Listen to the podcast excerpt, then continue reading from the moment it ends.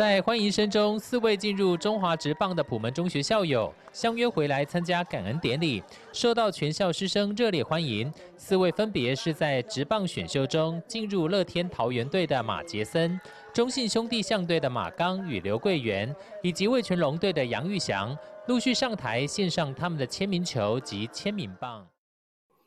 然后果然，然后跟阿伦一聊，又不知道聊到哪里去了。那我们现在来开始讲第二趴的部分了。那我们这一趴部分主要就跳脱这个经济的部分啊，就运动经。我们现在来讨论这个个人的生活跟这个求学啊，然后跟运动结缘的这些故事啊，那跟未来的一些想法啦。OK，那对，那我们简单请阿伦来叙述一下自己的求学生涯跟工作职涯。哦，这个也算很精彩哦。没有，因为就是家里小时候就是也不是说很有钱的家庭啊，然后爸爸妈妈很小的时候他们就分开了，所以我大致上就是国小读过四个国小，对，然后上了国中之后，在台中那个向上国中读国一国二，然后国三到高雄去读这样。然后国一、国二的时候，香港国中其实是一个棒球风气非常兴盛的地方。对，那我们学校我的上一届有有几位学长，是真的是蛮出名的。那只是后来这个好的名气变成不好的，这个大家可以自己去 Google 一下，去棒球危机馆很多，大我一届。对啊，那那我们那个学校就是棒球风气非常兴盛，然后附近有一个很大的广场，叫做市民广场。然后我们国中时代都在那边打棒球，那其实就是有点像类似现在的社区棒球的概念，对。只不过，嗯，当时在那边台中也没那么多地方可以打嘛。然后当时那个年代有一个青棒队伍非常的优秀，叫做俊宝青棒队，就是新民商工的球的棒球队。然后，呃，我记得黄甘岭吧，陈年红。对，蛮多蛮多好的球员都在，然后他们放假什么的也都会去那个市民广场那边打棒球什么的，反正我们就会在那边打，然后就蛮蛮怎么讲，蛮像现在的社区棒球的形态啦。对，那也因为这样子，然后认识一群打棒球的朋友，然后一直持续到现在，我们都还会联络，都还会一起晚上啊、周末啊喝喝酒、聊聊天什么的。对对对对。那一直到后来，我高中其实因为家里环境没有特别好，我就读夜校，然后白天就开始工作，然后大学也是读夜校，然后白天工作，所以这一段时间其实我也算是提早进入社会。那我觉得跟现在的这些十八岁的球员去职棒的概念其实很像，是就是在不是你这个年龄阶段应该做的事情。但是你你已经跟大部分的人已经怎么讲，提早一个阶段吧，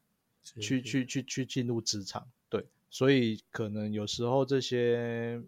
心路历程也比较能够体会球员的状况，大概也是因为这样。后来退伍之后，我就进入了服务业工作，对，那做了大概十一二年吧。然后因为服务业的工作就是要轮班嘛，然后像我们又是算是一个。比较基层的主管责任制嘛，那可能要牺牲的东西比较多啦，比如说像朋友的婚丧喜庆啊，家里的一些聚会，有时候你可能碰到周末你也没办法参加。嗯嗯，对。后来就开始有一些想法，就想说，哎，是不是自己的人生也要有不太一样的的规划这样子？然后我就想说，不然我就先辞职，然后休息一下。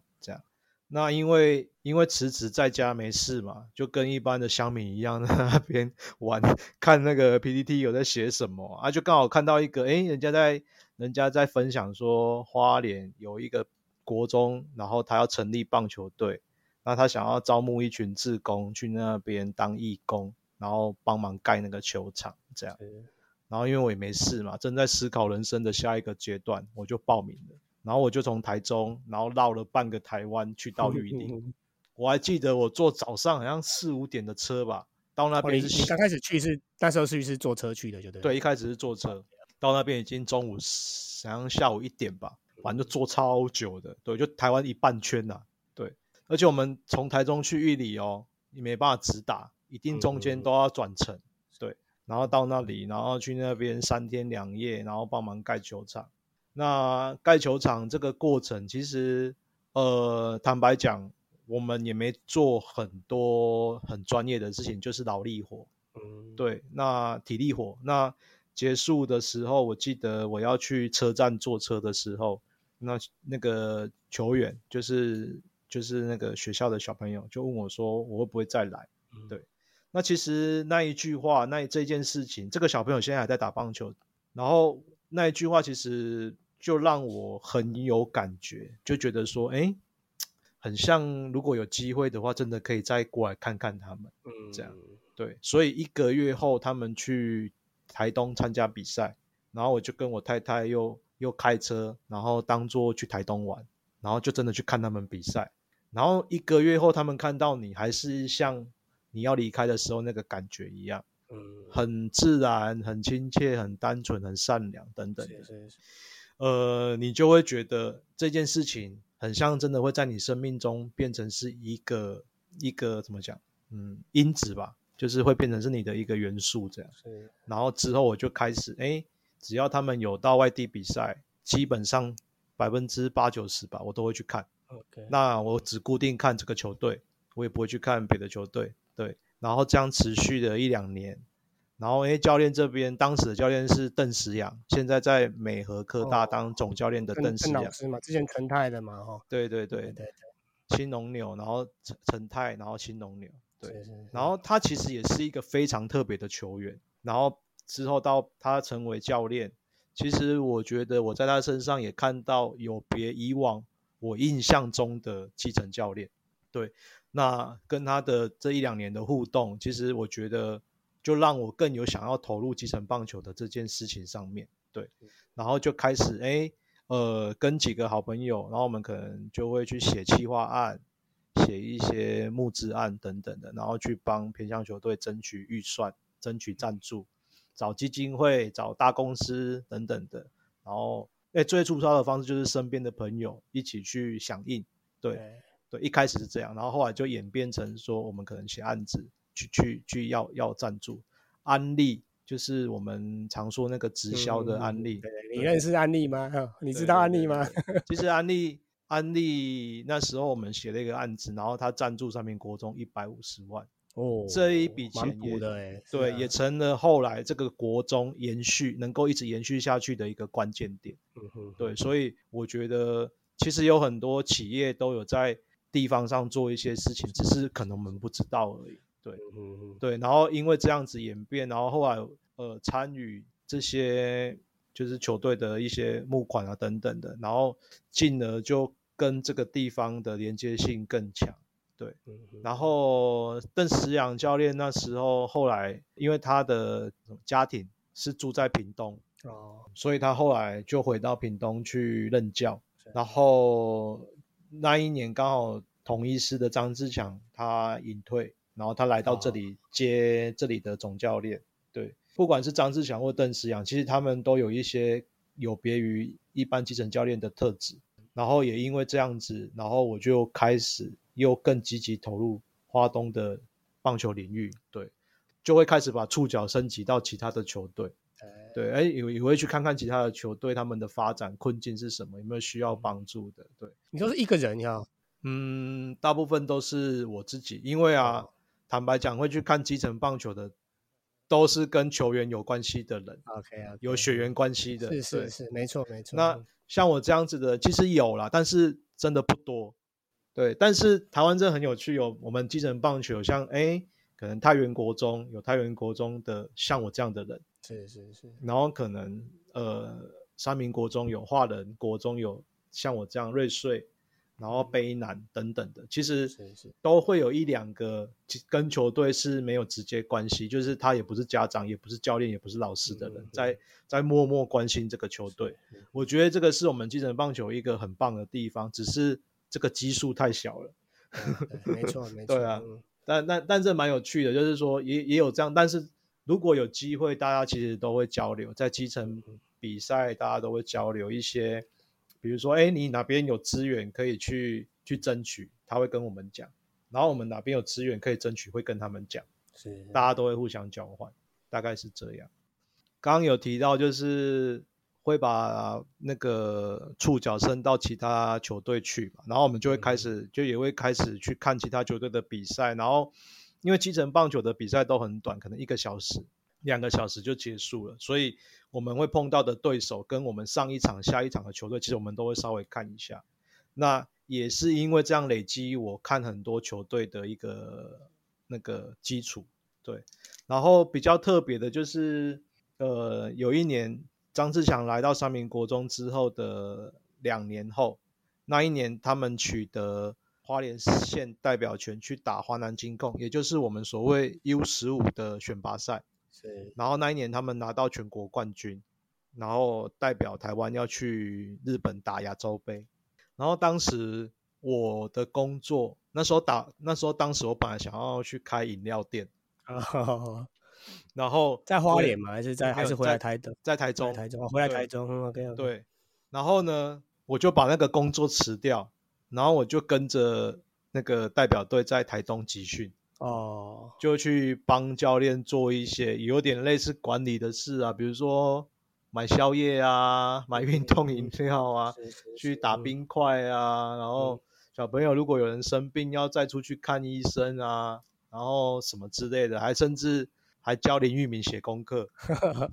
以以现在的观点叫管理啊，那时候叫打杂吧。对，就打杂。就是其实因为我也是义务性质，我也没有领钱，只是就觉得我看很久的的学校，然后打到全国冠军，拿到花莲市第一次拿到中华队的的代表权，然后我就也算是缘分啦，因缘际会啦哈。对，我就觉得哇靠，这件事情太太热血了。对，然后不参与才是不行。对，然后我就辞掉我的工作，然后就去那边一个多月，然后也没领薪水，反正就是义务帮忙。这个其实不算是在编制内的事情，对，就自己单纯自己出一个心，然后去去帮忙分摊掉一些事情这样。那因为里面的球员就是大概有三分之一以上都是我原本就很熟的弟弟，这样子一个月后，然后我就又跟他们去日本去看他们比赛。对，然后回来的时候，卓君者就是 TSN 的那个执行长老板，卓卓，小卓一下。对，卓哥就约志强去上节目，然后去聊聊这一段，这个哎怎么样从职业球员下来，然后两年的时间就拿到全国总冠军，成为中华代表队的教练出国，这这算是一个蛮蛮特别的例子嘛。然后就邀请他去上节目，然后我就有跟着去。哦，对。然后聊天的过程，我就在外面听嘛。然后后来出来就有跟卓哥稍微认识聊一下，就他就可能觉得说，哎，我对花东的基层棒球的概念跟他可能知道的人不太一样，然后他就希望我帮他，就是帮他们写专栏，然后去聊一些花东的基层棒球。对，当时其实我是抱持一个想法，就是觉得说。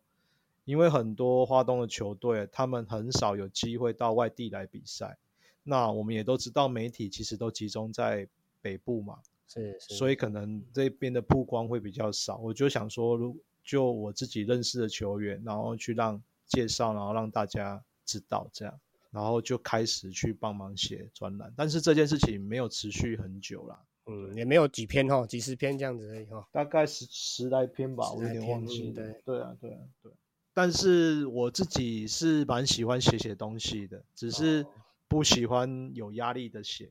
嗯嗯嗯，比较像是就是我把我自己跟球员之间，然后有经历过的感受写下来，所以基本上都是真实发生的，只是可能有时候，嗯，会稍微把名字修饰一下，对，比较像是自己的心情抒发啦，因为。因为之前在做那个，我刚刚前面有提的嘛，就是募募款啊、募资啊什么这些事情，其实都会化名嘛，就是会把小小朋友的名字给给修饰一下，然后之后就开始陆陆续续的碰到家长，就会开始聊说，因为已经国中毕业了嘛，到高中了嘛，然后家长就会说，哎，那我小朋友以后希望有一天可以成为职业球员啊什么的，然后他们可能就会跟我聊说。以后进职业有没有什么要注意的事等等的之类的？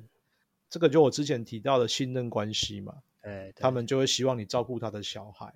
那因为这样子，我才去思考这件事情，就是做运动经济这件事。对，那也去请教一些好朋友，对，就是在一样在基层协助华东棒球的这这一个阶段认识的一些好朋友，因为其实他们都来自各行各业，然后有的其实就在职棒圈工作，对，就在这个产业里面工作，然后他们可能就是也是利用寂寞啊回馈的性质，然后来来来来偏向帮忙，这样大家就会互相聊，然后大家也就都蛮支持，说，哎，你可以试试看。然后从从什么角度，然后什么的，然后提供一些意见，甚至甚至资源等等的，对。然后我才开始去思考，然后去了解说，哦，原来台湾做运动经济，呃，最好的方式就是也是要取得工会的认证跟许可。那你必须要成立一个公司，要有合作的法务跟税务等等的配合的单位，然后慢慢去把这些东西建构起来，嗯，然后才去做这件事，这样。对，其实我那时候去工会申请认证的时候，然后要面试嘛，嗯，然后最后其实我也跟工会的人说，其实我也不知道我为什么会坐在这里，然后跟你们 跟你们聊这件事。对，这一些这一些事情其实都很不符合一般社会大众的常理。对了，对了，对，因为一般人都会规划嘛，生涯规划，每一步每一步慢慢走这样子。对对，这就蛮，我也我讲讲真的，我也没办法解释。对，就是一个缘分，可能因为一个小朋友讲了一句话，然后可能自己的背景也蛮类似的，所以可能比较能够同理这些想法。是是。然后走走走走走到现在，哎，变成是开一个运动经纪公司这样。嗯嗯。对啊。对。这也是蛮 蛮不可思议的啦，坦白讲。对啊。但是这社会就这样嘛，总是要有一些人做傻事嘛。哎，龙人。对啊，但很快乐啦，坦白讲。是的，是的，是的。那个经济上或什么，刚才有提到，可能不是那么的满足，但是心灵上至少不会空虚到。对啊，我 我帮助过的小朋友，就是有一个有一些，就是有很多，他可能后来没有打直棒，对，但是他也在社会上就是过得很好。我觉得这就是一个很棒的事情。对啊，我有一个球员，哎，有一个小朋友很有趣哦，他。他去当，他高中毕业，然后他就选择他不打球，然后去去当兵，成为职业军人。是，就蛮多这种类，蛮多这种 case 的哈。对，然后他去成功领受训。那我们当过兵的就知道嘛，你会写一封信给家里，然后叫他来会会客，就是会有一个恳亲会，什么时间、什么地点，成功岭车子停哪里，地图会可以发给你，然后停在哪里，然后去哪里找你的小孩，嗯，对不对？然后我有一个小朋友，就是有一个球员，他把他的这封信寄给我。哦，刚好你又在台中，我刚好。他没有寄回家，他寄给我。是。对，为什么？因为因为他家里其实状况也没有很好。对。其实当下我收到那封信的时候，我觉得就是很有趣了。就是你怎么寄给我？我又不是你爸，我不是你妈。对啦，一般肯定会这种，要不然要么就女朋友嘛，要么就爸妈嘛。但是 其实。我们自己知道，心里其实是很感动的，因为我们知道这个背后代表的意义是什么，把你当成有点类似他的家人这样。对，那其实这个过程之中，你可以去思考的是说，你做这件事情，或许讲真的没办法赚很多钱，是，但是你觉得你有帮助到一个小朋友，或者是说在他人格特质上面有一些影响，我觉得这件事情能够就是这个意义啦，我觉得大于大于这些。就是利润吧，嗯，对啊，很多啦，这种这种故事，对啊，我觉得，对啊，反正就就蛮有趣，嗯，蛮有趣吗？好像也不有趣 就蛮感动的啦。某个某个角度想是有趣是感动了，但是另一另一个比较不好角度讲，就是其实是社会有一点问题了，然后这个这种状况是出社会出现一点小问题这样子的。对啊，就是我们的社服系统其实。在这个这个社会的运转之中，它没有很大的资源提供给他们去去发展，对啊。其实我觉得，像偏向的棒球队，某个程度上来讲，它并不是棒球队的功能，是啊，它有点像是一个社服系统的功能，对对对，对，在运作一些事情，对啊。如果说你把棒球拿掉，其实你就可以感觉得出来，我哎，应该说就可以感受我在讲的东西吧。是是，对啊，因为其实有走过一趟，自己知道了。对啊，因为花莲跟台东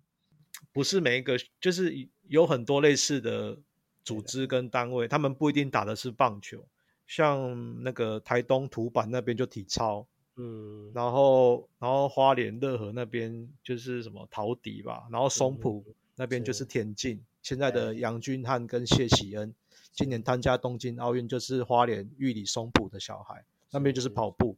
对，就是每一个区域他们可能会有特色教学，适合这里的小孩子发展的项目，不一定是运动，有也有可能有的是木工，有的可能是艺术，有的可能是音乐，有的可能是什么这样子，对对，那这些都是教育的一个手段或者是一个工具，可以让这些孩子在。他的成长过程之中得到自信啊，得到好的人格发展等等的，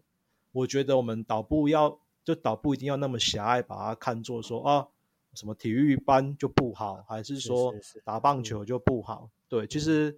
嗯，有时候我们如果没有站在那个地方去看这些事情，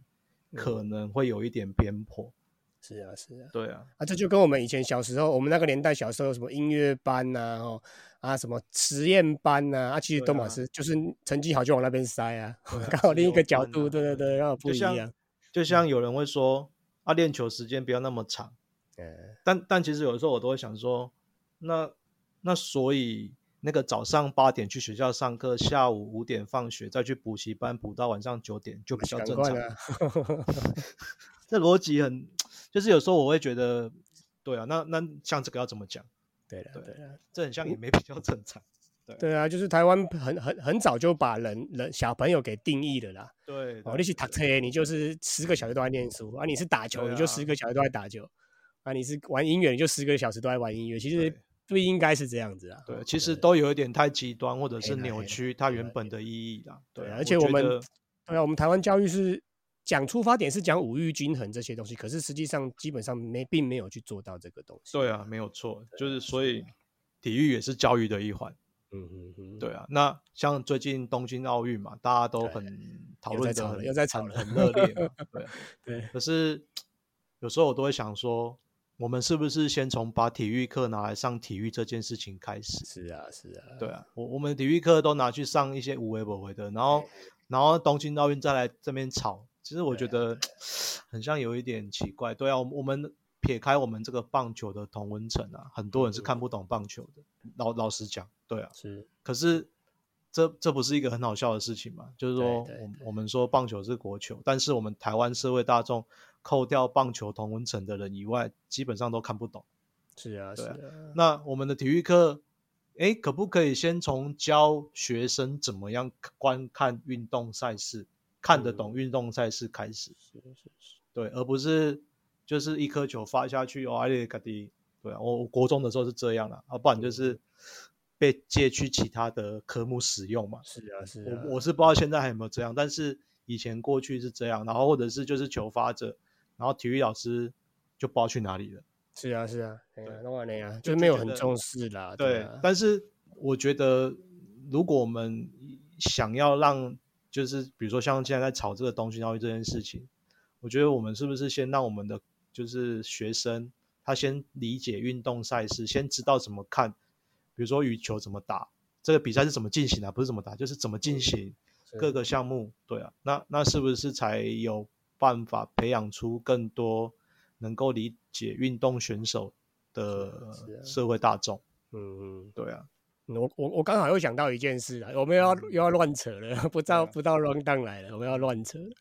我要想到一个硬体的部分啊，对吧？你重台湾如果重视体育的话，硬体不会是搞成这样子。因为简单来讲嘛，我们的补习班那些教学的那些硬体，那个都多好啊，那些师资什么都多好，然后视讯设备什么，哦，那个都是光速在跑的。对。然后我们的制造业，什么台积电啊，像这些晶圆厂啊，也都是世界顶尖级的，这种几纳米级，这种都顶尖级的。对。很多事情都是顶尖级，可是讲到运动场馆。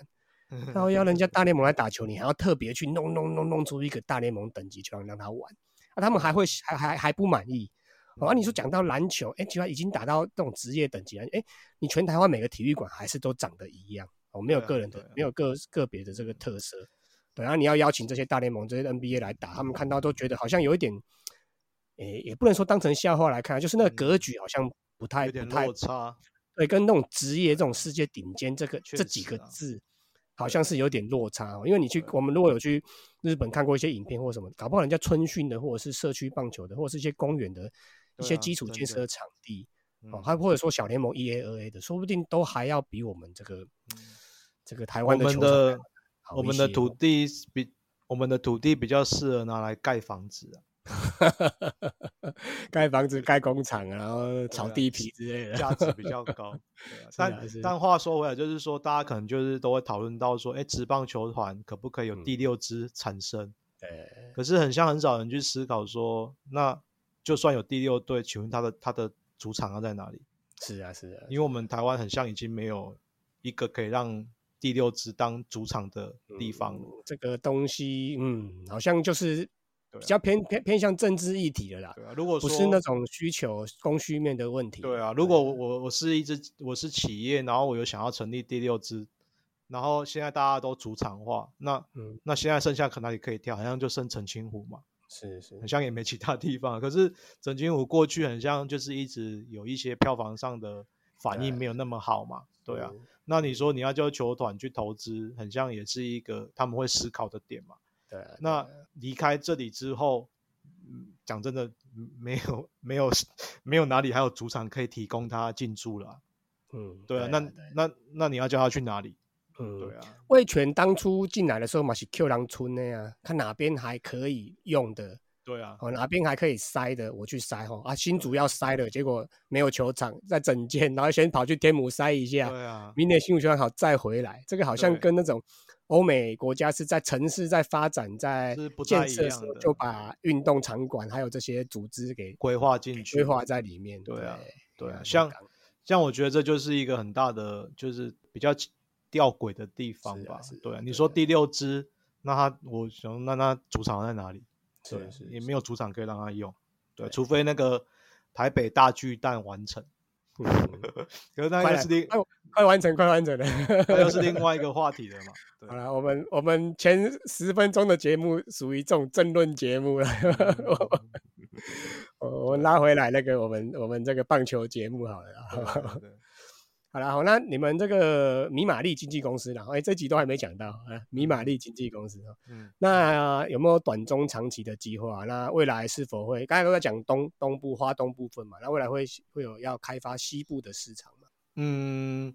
其实我们没有说特别去局限在花莲、台东或者是哪一个区块啊，只是说，因为我刚开始关心基层棒球，当然就是以花莲、台东为主，所以我对这边的环境什么各方面可能会比较熟悉。对，嗯那我觉得我会想要把深度做好，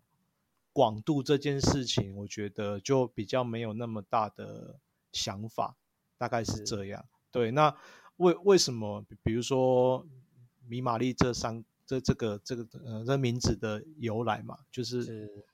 阿美族语嘛，对，打棒球的意思这样。那来打球了哦，就是那个反正从事运动都可以，准备出去运动都可以用这个对米玛丽这个字来对代代表。呃，我想要把关注停留在花莲、台东的原因，是因为我想说，如果可以让我们的球员，然后有他在职业舞台上有一些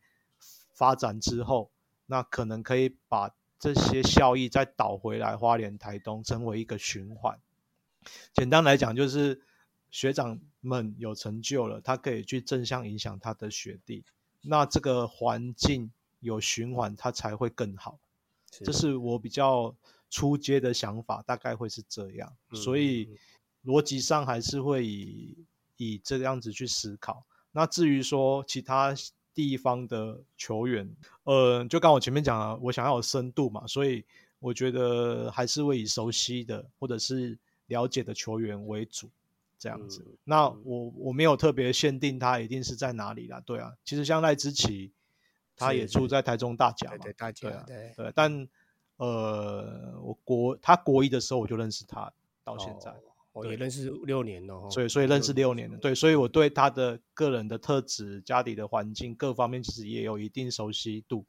嗯，对对对。那比如说像张仁伟，张仁伟是台南人，那今年被中信兄弟指名嘛，那我会知道他是因为我在看马杰森或者是陈正阳之类的时候，他们在普门，他就是学弟嘛，然后他就会跟着比赛。对，对，那他也跟跟马刚、郑宗哲他们搭配过内野，所以你在看他的时候，你无形之中就会看到他。嗯嗯，对，那你就因为这样的观察也，也大概三年的时间，是，对，然后去看，所以我觉得我都是比较喜会朝这个方向来走啊，就是说关注一个球员，然后时间可能要有一定的长度，然后如果大家是可以互相信任的，才会去去成为一个合作关系，这样子，嗯嗯嗯。大概是这样。好，那刚才说到张仁伟跟这个去年的马杰森跟马刚嘛，这个普门中学出来的球员，对，哦，那你你这样普门中学手在你旗下其实算蛮多，已经好几个人了嘛，吼。对啊，那你你，因为我们一般的民众都觉得，哎，平镇啊、高院啊，好像例如说嗯南英啊，吼，然后这些古堡这些球队啦。那普门等于是这几年忽然间这样杀出来的部分，那你觉得它的因素关键的因素是什么？那它的整个发展是如何？可以到叙跟我们稍微听众们叙述一下。呃，普门中学，我如果没有记错，它应该是二零一二还二零一三开始的。一开始的教练是肖文胜，然后后来就是陈柏成，然后蔡仲南，一直到邱俊文，到现在的洪龙宏教练等等这样子。那这个学校，我觉得也是因为它是新成立啦，所以基本上它也比较没有传统球队的一些包袱吧，因为哦其实一个球队发展久了，一定会有它的优点跟它的缺点，这个是必定的。对，那新球队基本上就比较不会有这个问题。然后佛光山，当然我们大家都知道，它有相对的资源在支撑这些，不管是运动赛事还是教学等等的。对，那所以普门中学它在硬体完备的情况之下，然后它又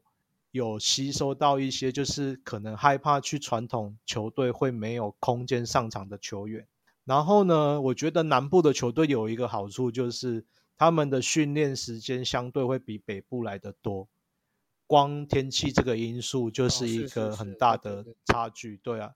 比如说台北市的球队，他可能没有球场，然后他从学校下课到球场这个中间的移动就要花一点时间。嗯对，那因为下雨又要减少一点时间，那场地可能搞不好还要跟人家一起共同使用，也会影响到一些时间。林林总总一年下来，如果一天平均差一个小时，一年就嗯三百六十五个小时嘛。那一个小时，如果我们以打击来讲，可能少打，比如说五十颗，嗯那你自己算一下，那个差距会有多大？对对对那这样子的情况之下，又有有有足够的训练时间，又有舞台，然后硬体设备可能又有相对的支，学校有相对的那个支持的话，是，那教练又都找直接推下来的哦，这整个对这样子对对。但是普门这几年比较可惜的就是前面他的教练流动率比较快一点啊，对啊，这比较可惜，因为我觉得学习这个东西，它还是要有相对稳定的关系。对对对，就像我我们在读书一样嘛，老师如果每年都换一个，其实小朋友在适应上也会有困难嘛。对啦，一些教材的延续性或者是 SOP 可能都会被变化这样。对对对，所以这是他比较可，但是呃，不会演他收到蛮多，就是害怕，不要说害怕，就是担心去传统强队没有空间哦上场的球员，是是是，这样子这些种种因素下来，其实他在成长就就蛮快的，嗯对，大概是这样吧。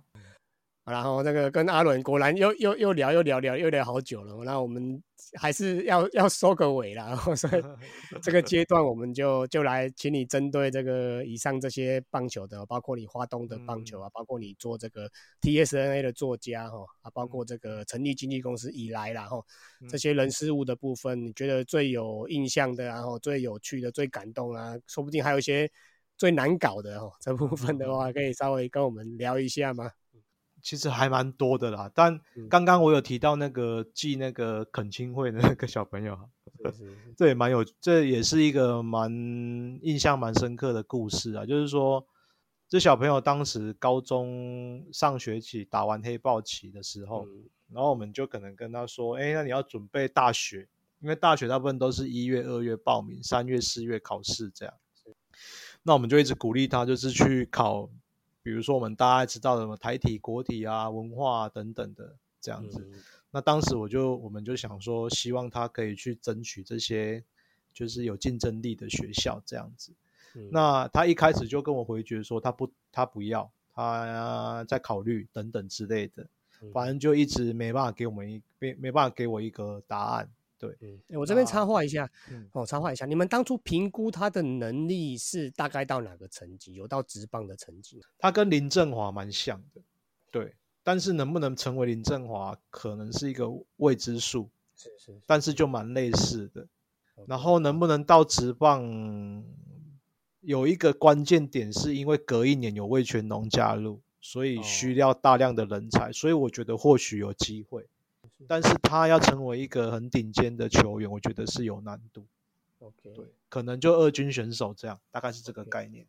呃，当时我们就是有建议他要去考大学，然后希望他可以往比较有竞争力的大学去，因为觉得呃他的能力真的要往职棒那个方向去发展，或许有一些难度。嗯，那如果可以的话，但也不是不可能啊。但是在这个情况之下，当然就是希望他在大学好好的可攻可守嘛，最少要把大学学历完成这样子。嗯对，那如果以后他可能要去社会上工作，或者是说甚至去从事军职，有一个文凭，对他也比较有优势这样子。是，但是他就一直就是没有正面回答我这个问题，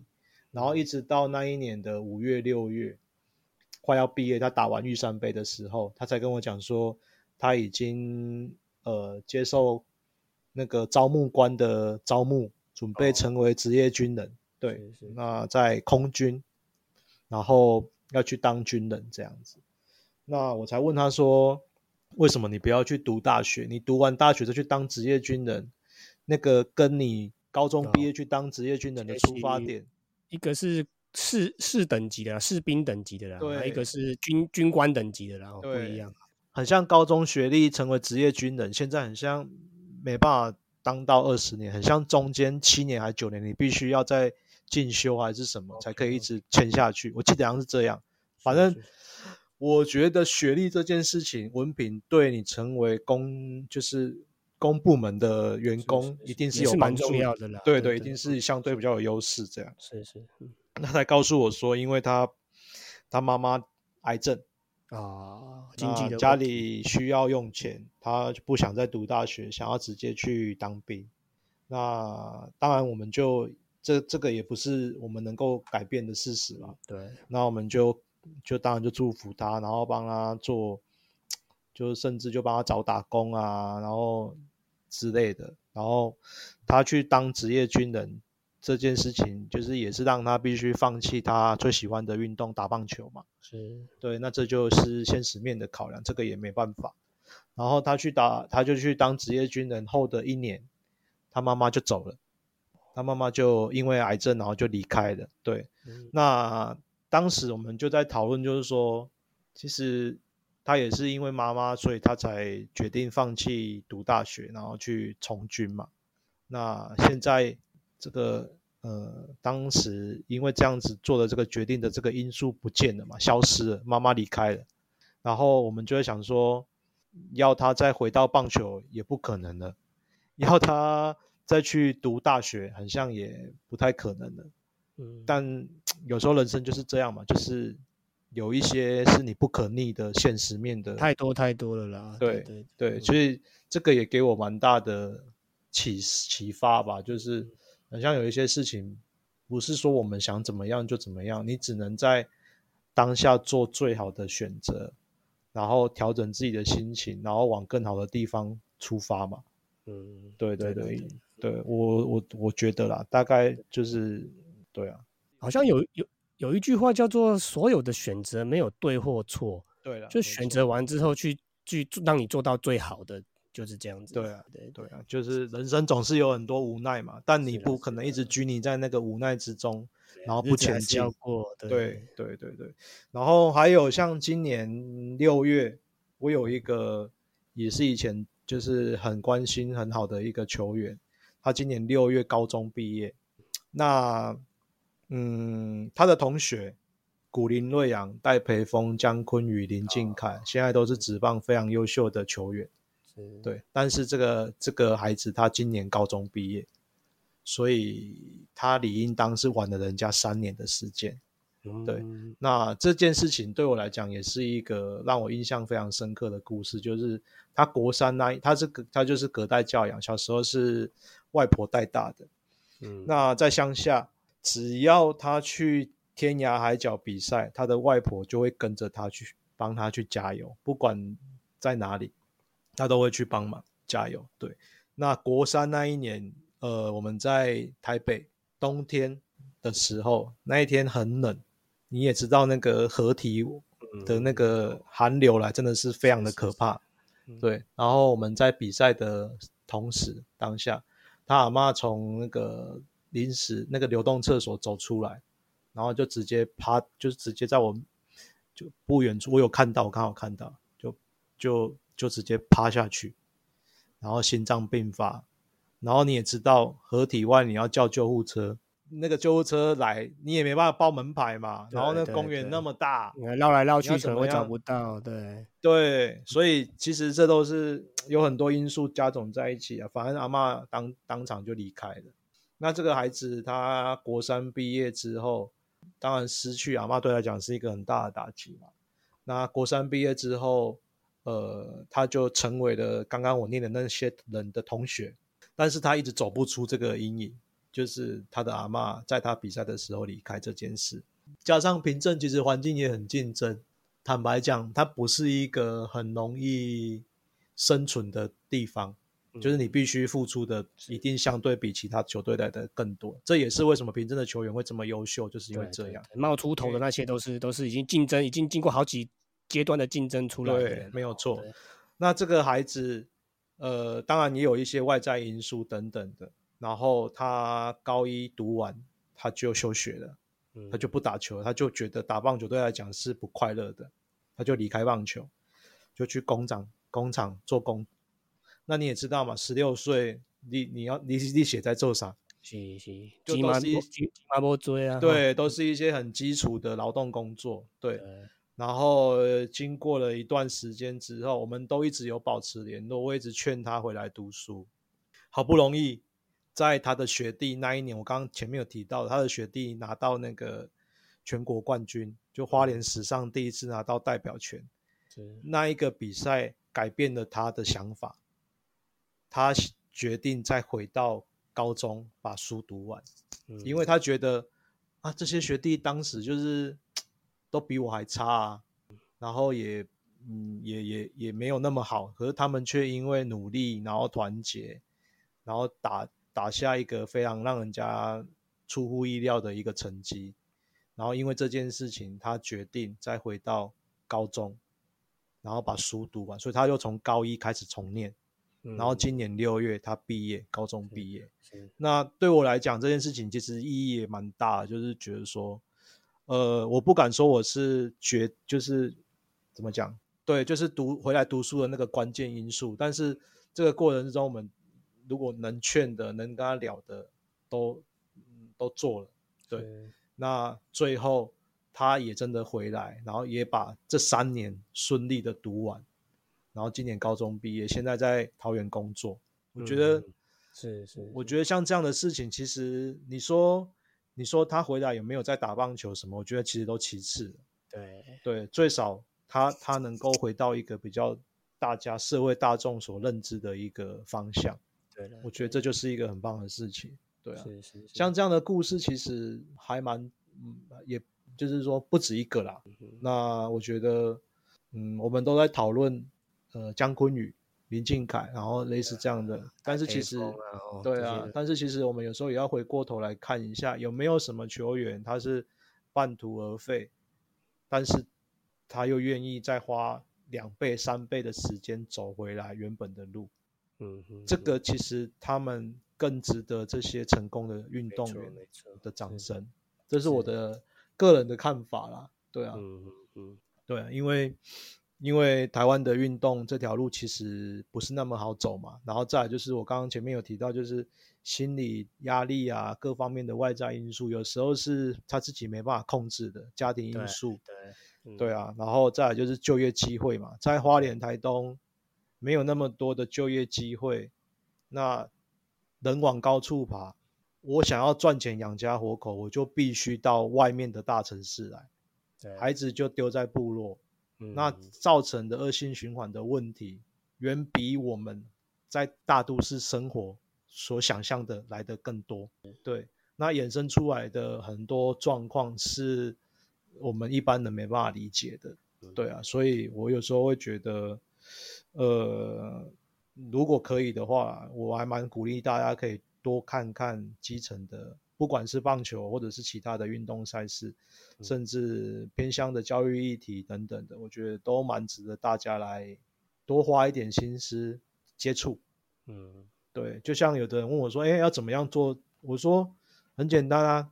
你就常去花莲、台东玩嘛。是是是，我们去那边消费，那边人就有钱赚，有钱赚，他才有可能留在家里照顾自己的是是小孩。没错对啊没错，嗯这是最基本的逻辑嘛。对对啊，其实我之前有跟朋友聊天过，很有趣哦。他说他三十出头岁，他说他这辈子还没去过台东花莲，嗯可是他很常出国玩。哦，把那些 钱一半留下来，对啊，其实 有时候其实听了心里其实蛮心酸的啦。对啦对啦，就是说，像我常去之前常去花莲玉里的赤科山，那是一个开金针花的地方。每年的现在这个时间点，就是七月、八月、九月盛开金针花。是我去那边，因为球员的家长在在上面住在那边，我嗯们有去找他玩。那里啊，我讲真的比瑞士还漂亮。哦，我去过瑞士嘛，然后我觉得这这赤科山根本就瑞士，只是我们的房子是铁皮，人家的房子是木头，很漂亮。是是是，就是我们台湾其实就是差在我们的那个建筑的那个美观程度不比。嗯对啊，我们对啊，人家那个二那什么，人家是什么天鹅堡还是什么木头的什么房子，那、我们是铁皮屋替那个 差在这，不然其实那个风景的漂亮程度真的一点都不输国外。嗯对，可是我们宁愿花很多钱出国玩，我们也不愿意花一点钱留在台湾消费。我真的觉得有时候都觉得很可惜。是对啊是是，这个就是这个。我们打个广告，如果观光局有听到的话，对啊，发觉得有有机会，我觉得我们也可以多一点，像今年的国中应试联赛、全国联赛一百嗯。多队的这个大型赛事，它办在台东市，是往年都是对。往年都办在嘉义、台南、高雄、屏东等地。对。嗯那华东的球队都必须从东部移到西部来，提早一天出门，晚一天回家，多花一天的住宿钱，多花人家好几倍的交通费，甚至我还听过西部的学校今天早上打第一场八点的，然后比赛打完十点，对不对？他们还回学校吃营养午餐，还不用花便哦当钱。是是是，对啊，可是东部的球队没办法。然后今年把那个英式联赛办在台东，我觉得就是一个超棒的事情，就是西部所有的球队一百多队嗯，体验一下什么叫做翻山越岭。对，然后呢，这些比较有社社经地位相对比较高的城市的球队，他们把这些预算花在台东，嗯一百多队就有一百多队的吃食衣住行是嘛。是是，对啊，那那这样的经济规模丢到这里，其实相对对这里也是一个帮助。对了，对广义来讲也是刺激这个经济的活络了。对，所以我就觉得，哎，为什么我们老是都把比赛办在西部，而不是让西部的人来，这些比较有能力的球队，反而他们来翻山越岭？对对对啊，那那不是更比较平衡一点嘛？是对啊，所以我就觉得这一次这一次办在台东，我就觉得超棒的。是是是。对啊，